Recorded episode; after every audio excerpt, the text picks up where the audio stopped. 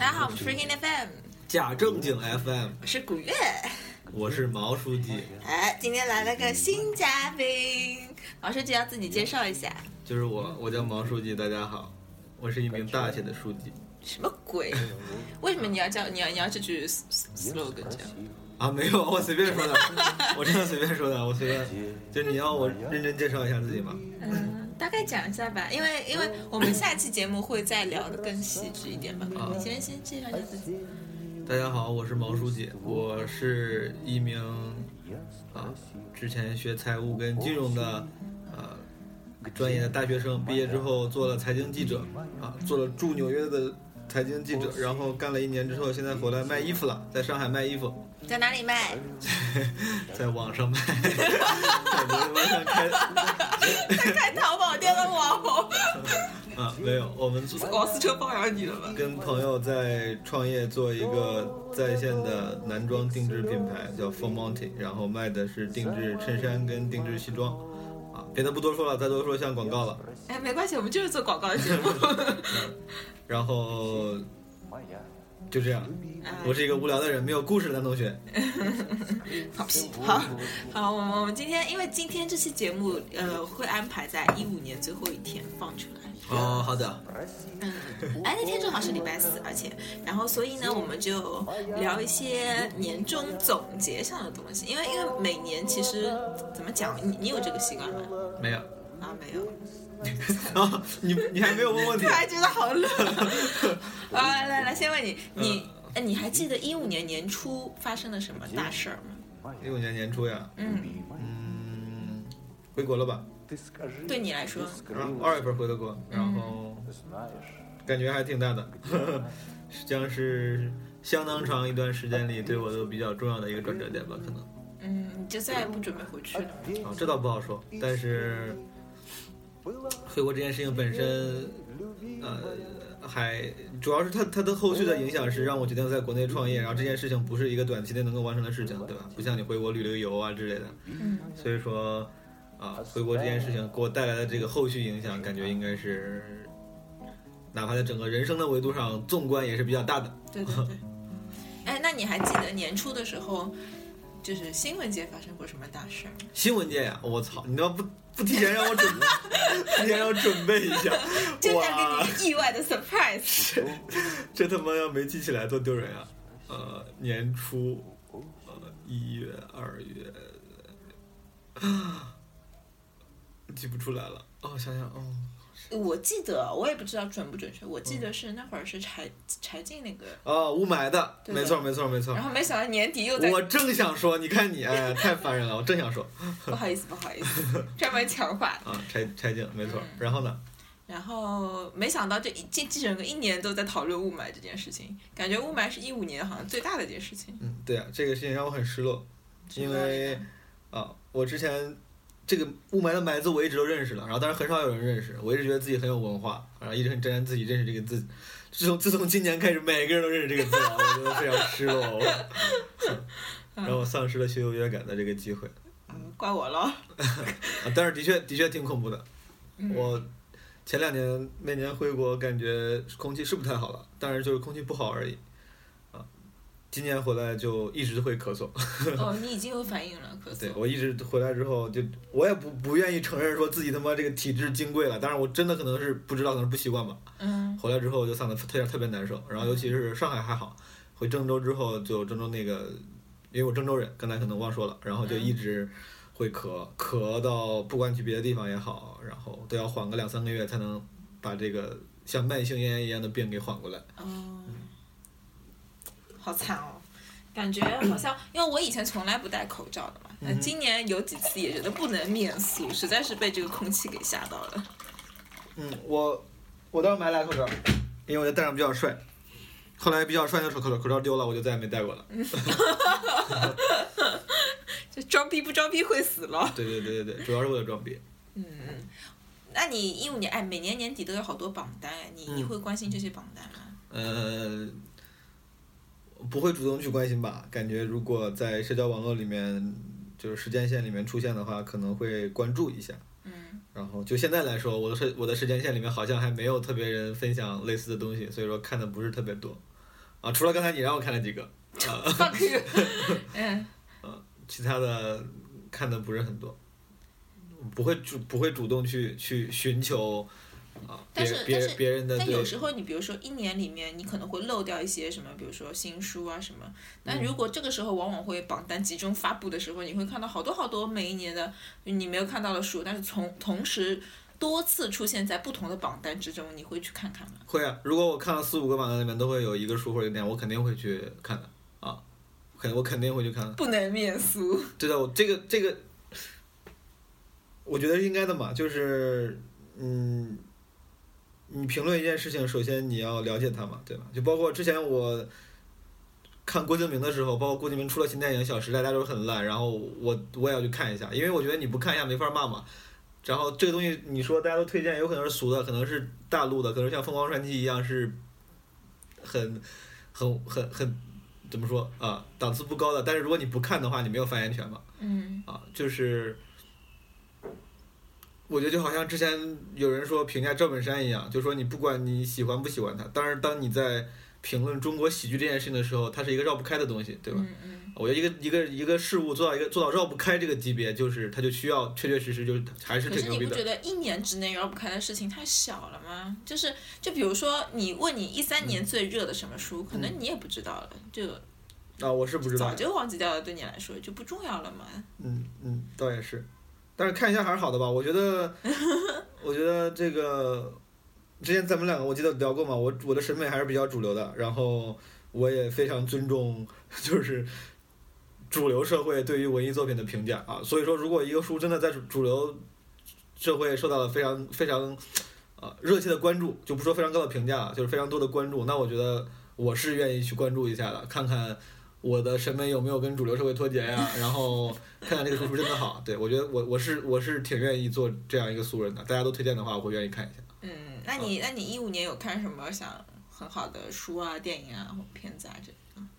呃，嗯，首先我不太能说出来，就是比如说最喜欢的这种东西，但是如果说就是随便跟大家聊聊看过的，然后印象比较深刻的话，倒是有几个，嗯比如说前两天刚刚看了那个电影《老炮儿》，然后我觉得还还挺好的。哼，哦，好多人安利哦。啊，感觉当时看了那个预告片之后就非常想去看了，因为大家男生嘛嗯都很中二，然后都很那个什么，都很感觉追求这种很理想主义、很热血的东西，哪怕你就看一群老头在那很热血，你也觉得很就是会会很会很爽。啊然后，但是唯一感觉不太就是有点美中不足的是，感觉这个剧本有一些太用力了。我觉得冯小刚演的非常好，冯小刚这个角色其实很用力，就用力过猛的感觉。但是呃不是说演的用力过猛，就是设计的用力过猛。嗯但是我感觉可能不怨他，可能是剧本的原因之类的啊。我觉得这个这个本子可能写的太理想主义了，因为因为作为北方男生，就有时候你经历过那个那帮就是年轻人小时候就是约架啊干嘛这种东西，你知道这帮人到老的时候，大部分不可能不太可能是这样嗯。啊，然后不太会这么这么理想主义的那种那种坚定不移，你知道吗？然后毫不让步，包括尤其是之前你像冯小刚、叶京、姜文、王朔这帮人是部队大院一块玩长大的嘛。之前叶京拍过一个啊、电视剧叫《与青春有关的日子》，嗯。就是拍他们这帮人的，嗯。然后里面那个缝裤子就是冯小刚。嗯。啊，这冯小刚年轻时候很怂很怂的 然后演的演的非常牛逼，然后这个这个电影里面演的演的非常硬汉，我觉得这个倒没关系了，只是就感觉有点有点不真实。对于对于外界的人来说，他们可能会被这种故事所感动，但是说实话，可能我呃苍就是说不谦虚的说，可能是经历过类似这样的，就是岁月。对，然后我会觉得有点有点假，我会觉得。啊，我认识大我认识大部分年轻时候非常飞扬跋扈，然后非常天不怕地不怕的大哥，基本都在二十二十岁以后，怂掉二十五岁以后变得非常非常普通，成为了平庸的中年人。然后我之前见过打架最屌的什么，比如做队的队长，然后后来都变成了那种就是市井智慧很深的人，你知道吗？啊，就是他经常会说，如果你要是如果要路上有人，以前要是路上有人看我，我就打他；现在路上有人看我，他妈打我，我都不还手。啊 你打我，你打完我，你就就去找警察赔钱就好了。因为我觉得。我觉得这种硬不是能够传承的，就嗯什么是能够传承？就是市井智慧是能传承的。嗯他为啥在初中高中时候打架呢？因为那个时候也说明他市井智慧比较比较深，他觉得那个时候就是在别人还在读书，然后拉拉手的时候，他已经开始玩社会了，大概这种感觉。但我们叫我们叫什么，就开始混社会了嘛，对吧？啊，所以说适应智慧强的人，他们也是会会会随着年龄的增长和随着这个这个需求的不同去改变自己的。这个其实是一个我觉得就是也不能说的公理吧，但是是一个适用于大多数情况的一个呃，就是规律。嗯嗯啊，像冯小刚这样，等于说他就他他等于说就是纯硬啊，这种人我说实话我觉得比较少。可能就像电影里面吴亦凡说的，这个东西可能以前以为只存在于书里，可能现实中的确是有，但是我是从来没见过。啊，在电影里出现的话，我会觉得有点违和。但是说到最后还是还是看得很爽。啊，还是觉得大家可以去看一下。然后这个冯小刚演了一个非常非常呃典型的直男癌的这样一个这样一个人，就会让会让我想想起我爸，也会让我觉得会让很多人想起自己那种观念比较传统的父辈啊，我觉得还是挺有意思的。嗯，还有什么吗？电影的话，呃，再安利一些。好的，我想想啊，嗯哼，我前几天又回顾了一下那个冯小刚之前的贺岁片三部曲，就是《不见不散》《甲方乙方》《没完没了》，我觉得这个东西还是挺常看常新的。你很喜欢冯氏喜剧这种？没有很喜欢冯氏喜剧，我只是觉得九十年代的一批文艺作品很真实很。接很很接地气。之前咱们也就是私下也聊过，就我说那个时候，包括《我爱我家》这种东西，然后没完没了、不见不散这种东西，他们的他们的那个语境就比较偏那个时候的呃社会主义主流主流主流的这种语境，然后用词这就会都会感觉很有意思嗯啊。而且那个时候的这个贺岁贺岁喜剧。啊，因为冯小刚就算算是开创了贺岁贺岁喜剧这个流派嘛，后来没有这一说，然后啊，他之前没有这一说，所以说那个时候就没有很大的压力，说非要加什么元素，加明星，加什么，为了赚钱，嗯有票房压力，所以说拍的还是我觉得比较真诚的嗯，啊。因为当时之所以回顾，是因为想起来了那个，就每次到年末，对，我都会想到一句话，就是啊，比如说二零一五年过去了，我很怀念他这种话。嗯，这个话是出自于《不见不散》嘛，就是一九九七年过去了，我很怀念他。我觉得这句话啊，这么多年来对我内心的那个就是冲击都很大，虽然很平淡，也很冷静，但是它不知道就是有有一种能让我瞬间进入到怀旧模式，然后想起这一年的点点滴滴这样一个状态嗯啊。所以说今天想起这段话之后，就想回去再看一个电影吧，就又把三三部电影下了一下，然后又看了一下啊。我觉得这个没有看过的朋友，我还是建议去看一下。对，可能我们听众年龄偏小，可能没有。啊！我操！啊，大家好，忘介绍自己了，我是一九七九年出生的，今年三十六岁。然后，呃，然后其他电影有一些那种爆米花电影啊，我能刚才想了一下，能想到的，就是完全可能也不会得什么奖，然后也不会让你有什么这个比较深邃的思考，但是就是吃饭的时候上厕所的时候看看，可能也嗯也不会觉得是烂的烂片。嗯啊，一个叫《女间谍 Spy》，啊，然后我觉得还挺搞笑的。女间谍 spy。就叫女间谍，然后嗯英文名叫 spy，嗯哼，呃，然后是一个胖胖的女间谍，嗯，好像是跟是跟郭达演的吧？啊，跟郭达演的，郭达，这是什么时候的片子？郭听都没听说过。就是就是就是今年的新片儿，呃，然后还有一个是《上帝保佑美国》啊，也是我不知道是不是今年的片儿，可能也可能是去年的，但是我今年才看，呃，就比较 cult 的一个片子，就。嗯 B 级片。嗯，其实他这个片子本身拍的没有不 cult，但是他的精神内核很 cult 啊，就一个人他妈杀，本来很老实，然后开始杀人，然后就是后来带了一个高中女生，然后一块儿杀人，但是本身是一个感觉是一个，呃，不是像昆汀的那种那种 B 级嗯，但是精神内核比较 cult 啊，然后。啊对于过圣诞节没有之前没有看过《Love Actually》的人，我觉得可以看一下那个《真爱至上》《Love Actually》，感觉是无数人的圣诞圣经是吗？啊！每年过圣诞，好像好多人都要看一遍，或者好多人要安利一遍。真假？啊，真的呀，这圣诞圣这这个《Love Actually》还是还是影响力特挺大挺大的。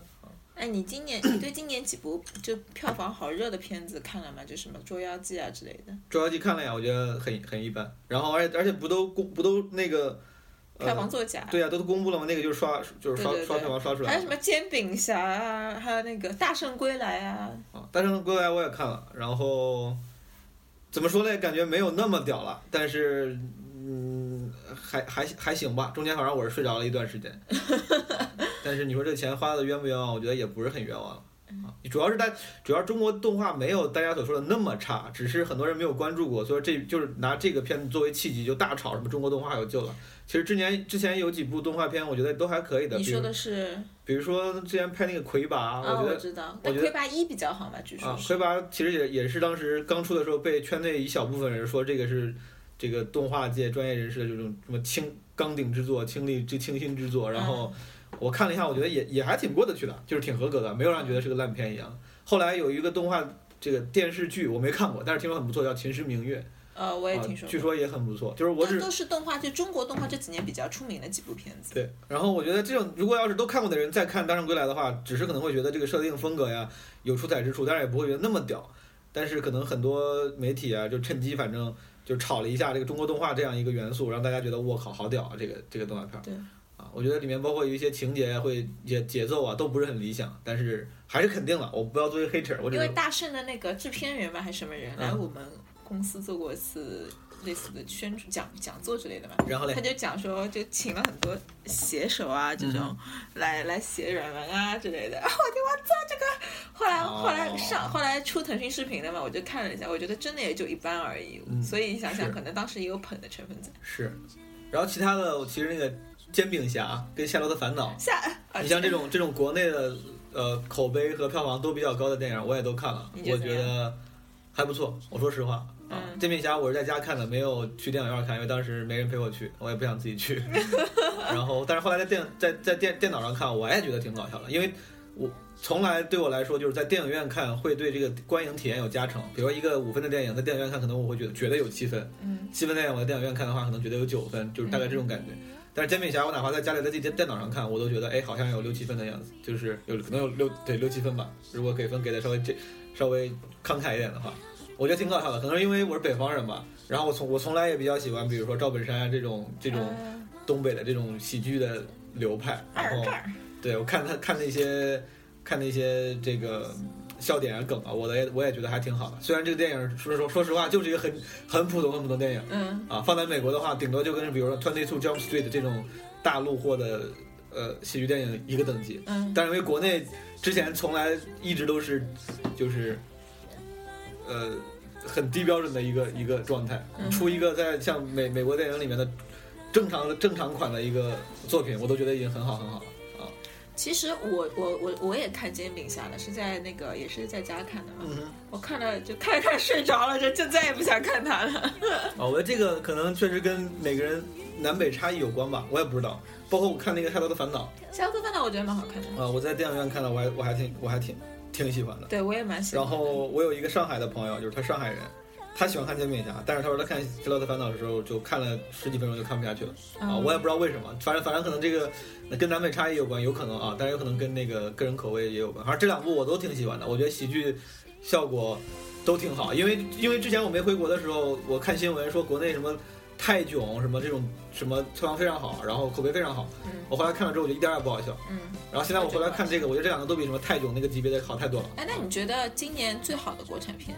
你你你今年有看很多国产片吗？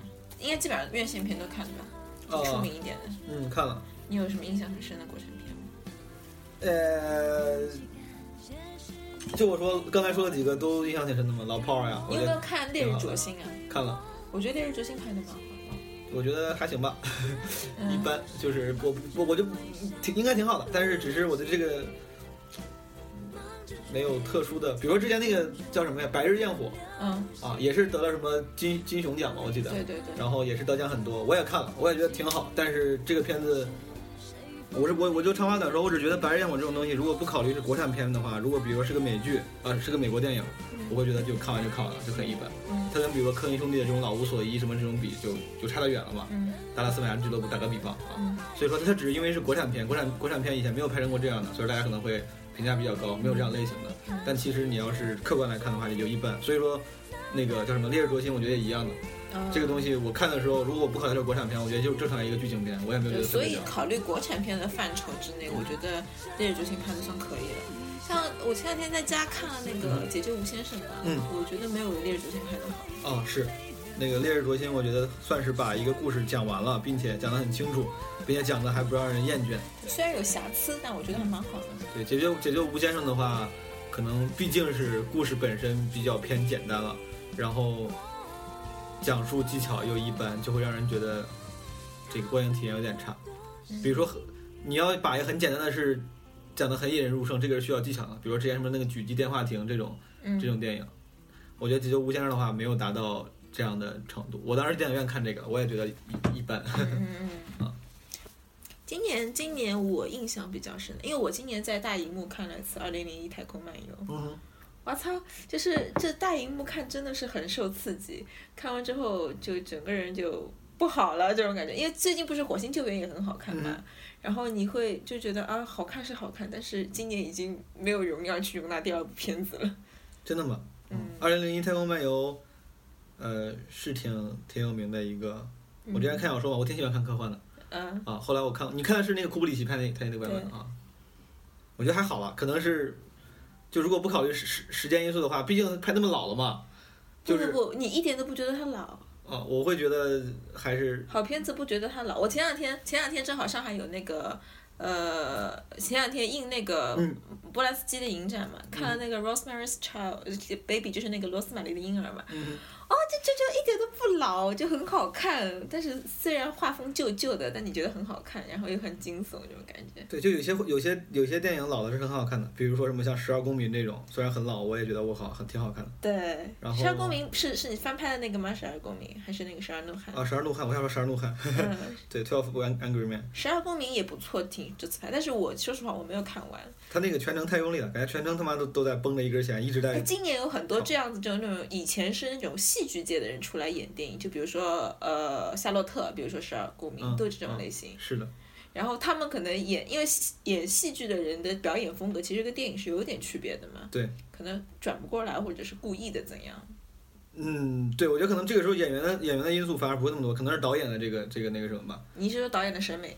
呃，不是，对我觉得肯定是导演的要求嘛。你像你像何冰，何冰演电影演的演的挺多的，就是就是《十二公民》里面那个法官嘛，嗯检察官啊，他之前他虽然人艺出身，演话剧很多，但是他电影演的也不少了。就刚才我说那个什么《不见不散》，九七年他就已经、嗯他就已经开始演了，嗯啊，这个特别他他是有能力演的只不过啊导演要啊，求。我觉得这个因为主要可能是因为《十二公民》这种电影只在一个场景里面 one one set up，然后为了让让这个冲突更明显，然后让大家更能够被吸引下去，嗯。然后故意做了一个这种偏话剧式的这样一个嗯。啊风格的处理，我这么感觉的啊，我不知道，可能是我妄自揣测，所以说我觉得可能大家也是受导演的要求这么搞的啊，呃，anyway，我就觉得我只我只是想说，二零零一太空漫游就是如果你让我看啊，虽然我很喜欢科幻，嗯，然后你让我现在看的话，我也不会觉得啊特别好，他那个画他那个主要是他好是好，如果那个那个年年年代看，我记得应该是七几年还是六几年的时候看的吧，你是觉得那时候看觉得挺屌那？个我觉得那时候看肯定屌的，那个太空的那个形象，然后他那他那个他那个呃音乐嘛，他会他会长时间的感觉用空镜头，想让音乐在放太空的那个对这个漫漫漫漫漫位移的这样一个镜头啊，这个东西我觉得是有震撼的，但是主要是你放在现在看的话，已经有很多片子比它好了，比如说我很喜欢的。星际穿越，我觉得这个比这个要屌爆了。星际穿越，我觉得在太空中空镜头处理的更好，直接就是沉寂无声，然后呃，我不知道，我觉得那个东西对我的震撼更大。呃，二零零一太空漫游的话，你放在现在看，可能我不会觉得它比它比星际穿越更好。我《星际穿越》也是在大荧幕看的，嗯就同样两部片子，包括我还是更喜欢那个，就你没有办法去，就你一开始，而且这片子一开始看会觉得昏昏欲睡的，觉得太长了，就是很慢，速度特别慢。嗯但是看到后面，你整个人就是，就整个人就不好了，因为你，因为你在那么就大就大荧幕看这片子感觉是不一样嘛，嗯，是，你就整个人都不好了。所以这片子我觉得在家看，我肯定要睡得不知道到哪里去了。嗯是，但是你在电影院看，就是我觉得好。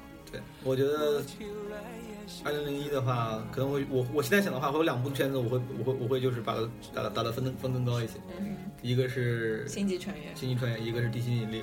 我觉得这两部片子都是类型非常一致，然后有大段的太空中的这种呃镜头描述，然后以及以及哪怕只比空镜头，也有很多空镜头的这个这个嗯这个景象。我觉得我大概想象一下，我觉得这两这两部片子在处理上都会比二零零一星际穿越要好啊，毕竟晚了这么多年嗯，啊。但是我仍然肯定库布里克的这个成行就，行了行了行了，你这太违心了，不想听你说。真的真的，我还想想，我这不是放了本书，就在床头就放了本这个二零零一星际穿越那个的书。嗯，哎，其实我们节目不太聊电影，因为一方面我不太懂电影，第一第二方面是主要是因为你不太懂电影，然后然后 感觉你想编第二个理由，然后编不出来了啊。这都被你发现了，对，我不太懂电影，没事咱可以说别的嗯其实不太聊电影，所以所以能够在年末有机会稍微讲一讲今年看过的一些电影也蛮有意思。因为说实话，我今年看了不少电影，是吗？嗯因为我以前几乎不看电影，所以今年补了好多电影。然后，所以啊，我觉得年底能聊这东西还蛮有劲的。时间总是顺着它的方向，不是你我就可以阻挡。我还是站在了多余的一旁，无聊的歌唱。我想。你有做新年计划吗？没有，每年都不做吗？呃，就滑到哪儿是哪儿，这太这太不像摩羯座了。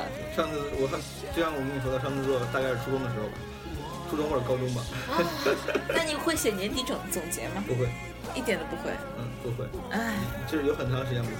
原因是这样的，就是，嗯，新年计划是因为他从来就没有实施过，我感觉可能跟我这个人懒有关系，做的各种计划，最终都没有很好的实施过。嗯，然后但你可以留个念想嘛，就第二年发的啊，之前是之前当我意识到都没有实施过的时候，我还是会继续这个惯性又持续了几年。当时理理由跟你说的一样，就想着留个念想，就是我万一遵遵循了呢。后来连这个我都已经又认清现实了，就我觉得连这个都没需要了，确实没啥用 啊。我觉得这个，而且这个生活，呃，就是大的方向，你肯肯定是要想的嘛。这个也不是完全对自己不负责，肯定是要想的，在心里想想，这今年大概怎么办，这个事儿大概怎么办。比如说，他之前会想学业上的事儿怎么办，今年要找一个实习或找什么工作，大概心里会想要干干成什么事儿。嗯啊，但是没有必要落到笔头，就好像我对这种嗯形式上的人生的规划，我我反正这几年开始产生抵触了。嗯我觉得之前我经常上知乎，呃，知乎上一些人很多很多基础上价值观，我大部分其实还都还都挺认同的。但是后来发现有很多人在知乎上，他们会喜欢记手账，你知道叫什么东西啊？反正他什么东西。啊，我知道，我其实我不懂，我不我不知道为什么他们喜欢做手账，但嗯是我知道有人喜欢做。呃，还有叫叫 GTD 那个 Get Things Done，就是那种时间规划的东西，嗯他们会很研究很多时间计划的方法，什么番半个番茄啊那种感觉哦。，对对对。然后会专门下 Get Things Done 的那种软件和 App，然后来记录记录自己的这个时间，然后包括计划，呃，感觉会感觉好像这都高效能人士才会用的东西。对我之前总觉得我好好屌，但是后来发现对我来说没有什么用，而且我后来也发现好像很多牛逼的人也没有这么做，就大家也都就比如说你现在随便找出十个，我不知道。五百强企业的 CEO，我我我我我觉得可能甚至这么做的人不会超过一个两个，嗯啊，就感觉这个东西反而是很多不是很成功的人在自娱自乐的一个方法，你知道，感觉自己高效能。我不知道，这可能是我我有点偏颇了嗯啊。然后，但是我的这种把东西落到纸面上，很形式主义，我要干嘛，我干了什么，然后以为这样会帮助自己，我自己。觉得如果你脑子清楚的话，你不需要这个应该也可以的。如果你脑子不清楚的话，你记再多也只是徒就是徒增浪费时间的这个东西。每天要花多花一个小时他妈去回顾，或者每年要多花好长时间去回顾去整理，啊，你要没有整理的习惯的话，这个时间就省下来了。如果你要是有这个习惯的话，你整理完之后，如果脑子不好用，你没有从中吸取什么教教训，等于你只是白浪费了整理的时间而已啊。我这个有点有点有点偏颇了，但是所以说我就不太喜欢形式主义这东西。嗯啊当然这个理由是我找的理由啊，其实最终还是因为我懒。然后回顾呀，包括总结这种东西，之前我还写博客的时候，我会愿意总结一下，写一下。嗯然后发出来嗯啊。但是后来觉得这种东西，感觉好像太把自己当回事儿了。自己看过电影，你也要总结一下；看过书，你也要总结一下。好 好像 anyone give a shit，但其实 no one gives a shit。然后我就觉得，这个太把自己当回事儿了，就算了吧。然后当然也我也可以写出来不发出去，对吧？啊，但是我不愿意干这么低调的事情，所以说，所以说干脆就不这个就不好了，没有雷锋的精神对，干脆就不写了，干脆就不写了。我是感觉好像大家都不会有有有愿意看这种东西的。其实我现在想想，如果我写一个我的一一五年这什么电影的十大榜单，包括一些理由，我发到朋友圈里面，我感觉可能是会有很多人愿意看的，嗯啊，也会有很多人觉得哎好像挺牛逼的。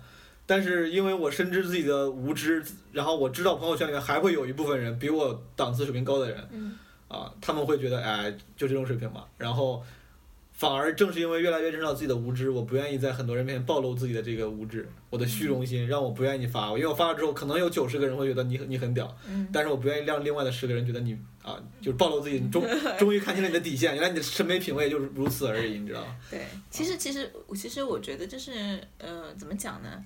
我大概会写一些东西，也不我我也是不发表的这种，嗯看到但会自己记录一下，因为总觉得，嗯就是说你如果什么都不写的话，会觉得一年好像就这么过掉了。就像你说，我很怀念这一年，那既然你那么怀念，你总得写点什么，这种感觉。嗯，是的，我我我一般就是记流水账，我今天干了啥干了啥干了啥这样子记完拉倒，然后也不给别人看这种对。，所以说还是懒嘛。其实我后来想想也是，经常有时候手机中无意照的照片，就那种无意中照的，完全没有任何意义的。嗯有时候就是我会把那些觉得好看的照片留下来，其他都给删掉。嗯有些忘删了。嗯然后无意中看见两三年前照的很，就忘删了那些很无，可能就是街大一个大街，这个街我已经忘了在哪儿了。嗯但是突然就感觉我操，穿越回去了，就感觉这个小街是就是是那一年我站在的一个地方，就这种东西，哪怕是纯记录性的，没有任何，哪怕你的文字很粗糙，照片拍得很烂，嗯但是纯记录性的东西本身就是有价值的。嗯就好像你一九九二年在北京拍了一组照片，哪怕这个照片本来不计时，没有很多的那个啥，你就在天安门上随便摁了几张，对，但是放在现在看，它就很有很有价值了。对对对，啊，所以说这个记录本身是有是有重量的。然后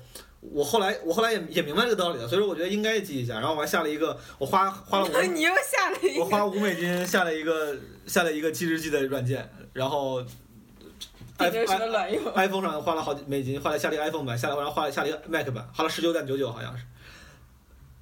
记了几天又又又他妈不记了 啊！所以说终终归就这个究根结底还是我懒吧，可能。虽然我同我同意你的这个想法，我觉得是应该要记一下，感觉过过几年之后回头看是有挺有价值的东西。嗯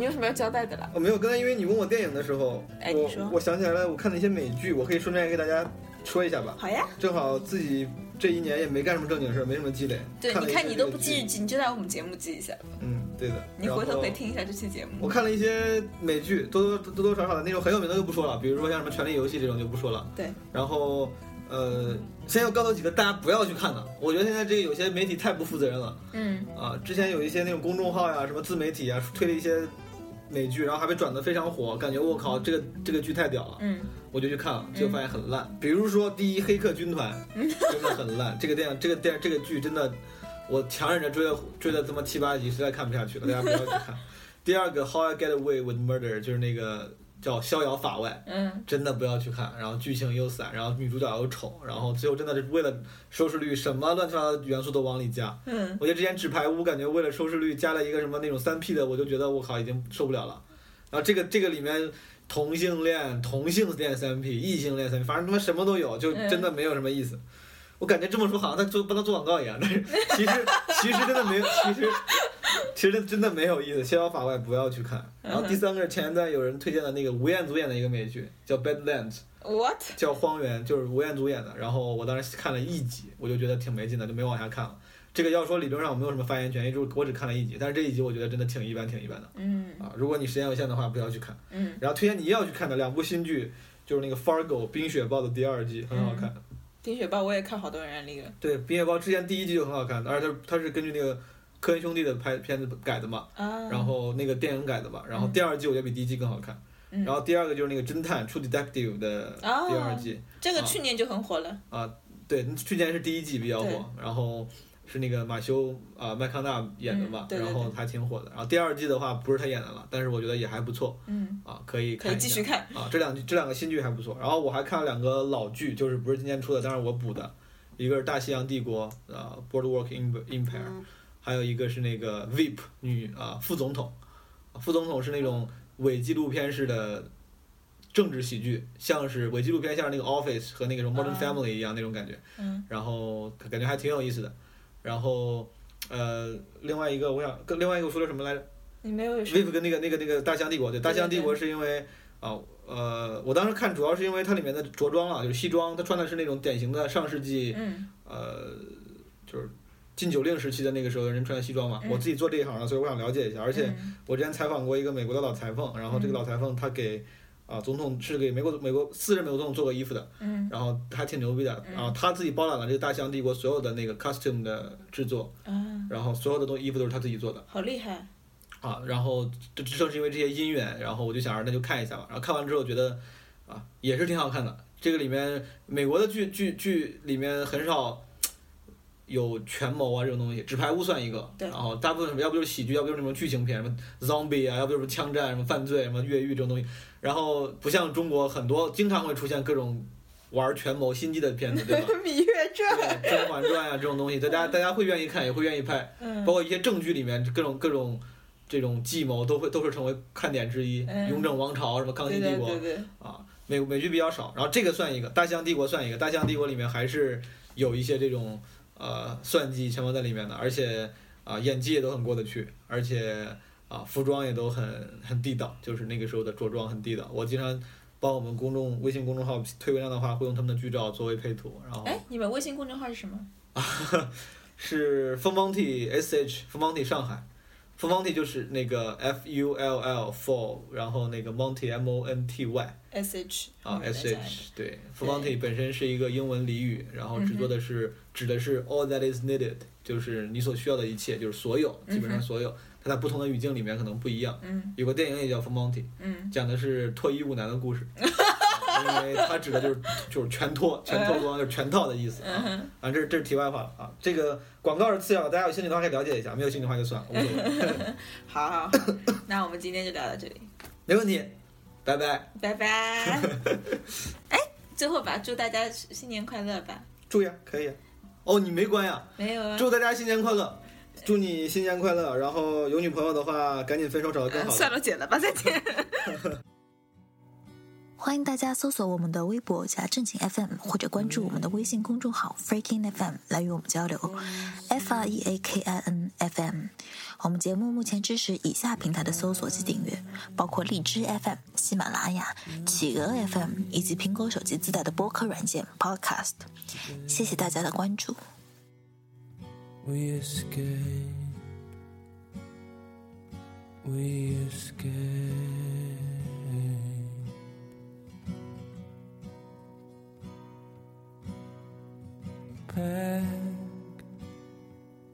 And get dressed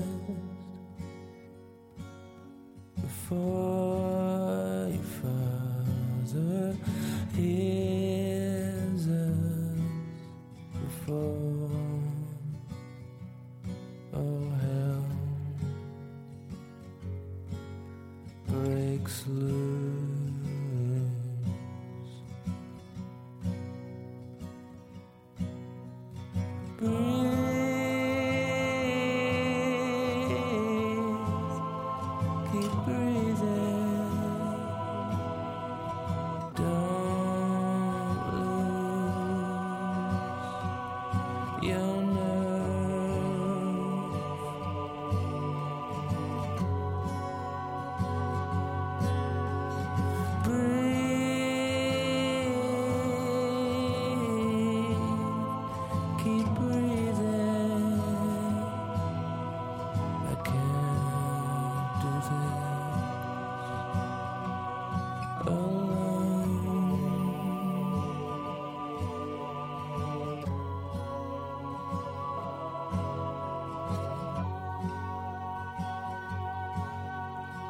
Sing us a song, a song to keep us warm. There's such a chill, such a chill.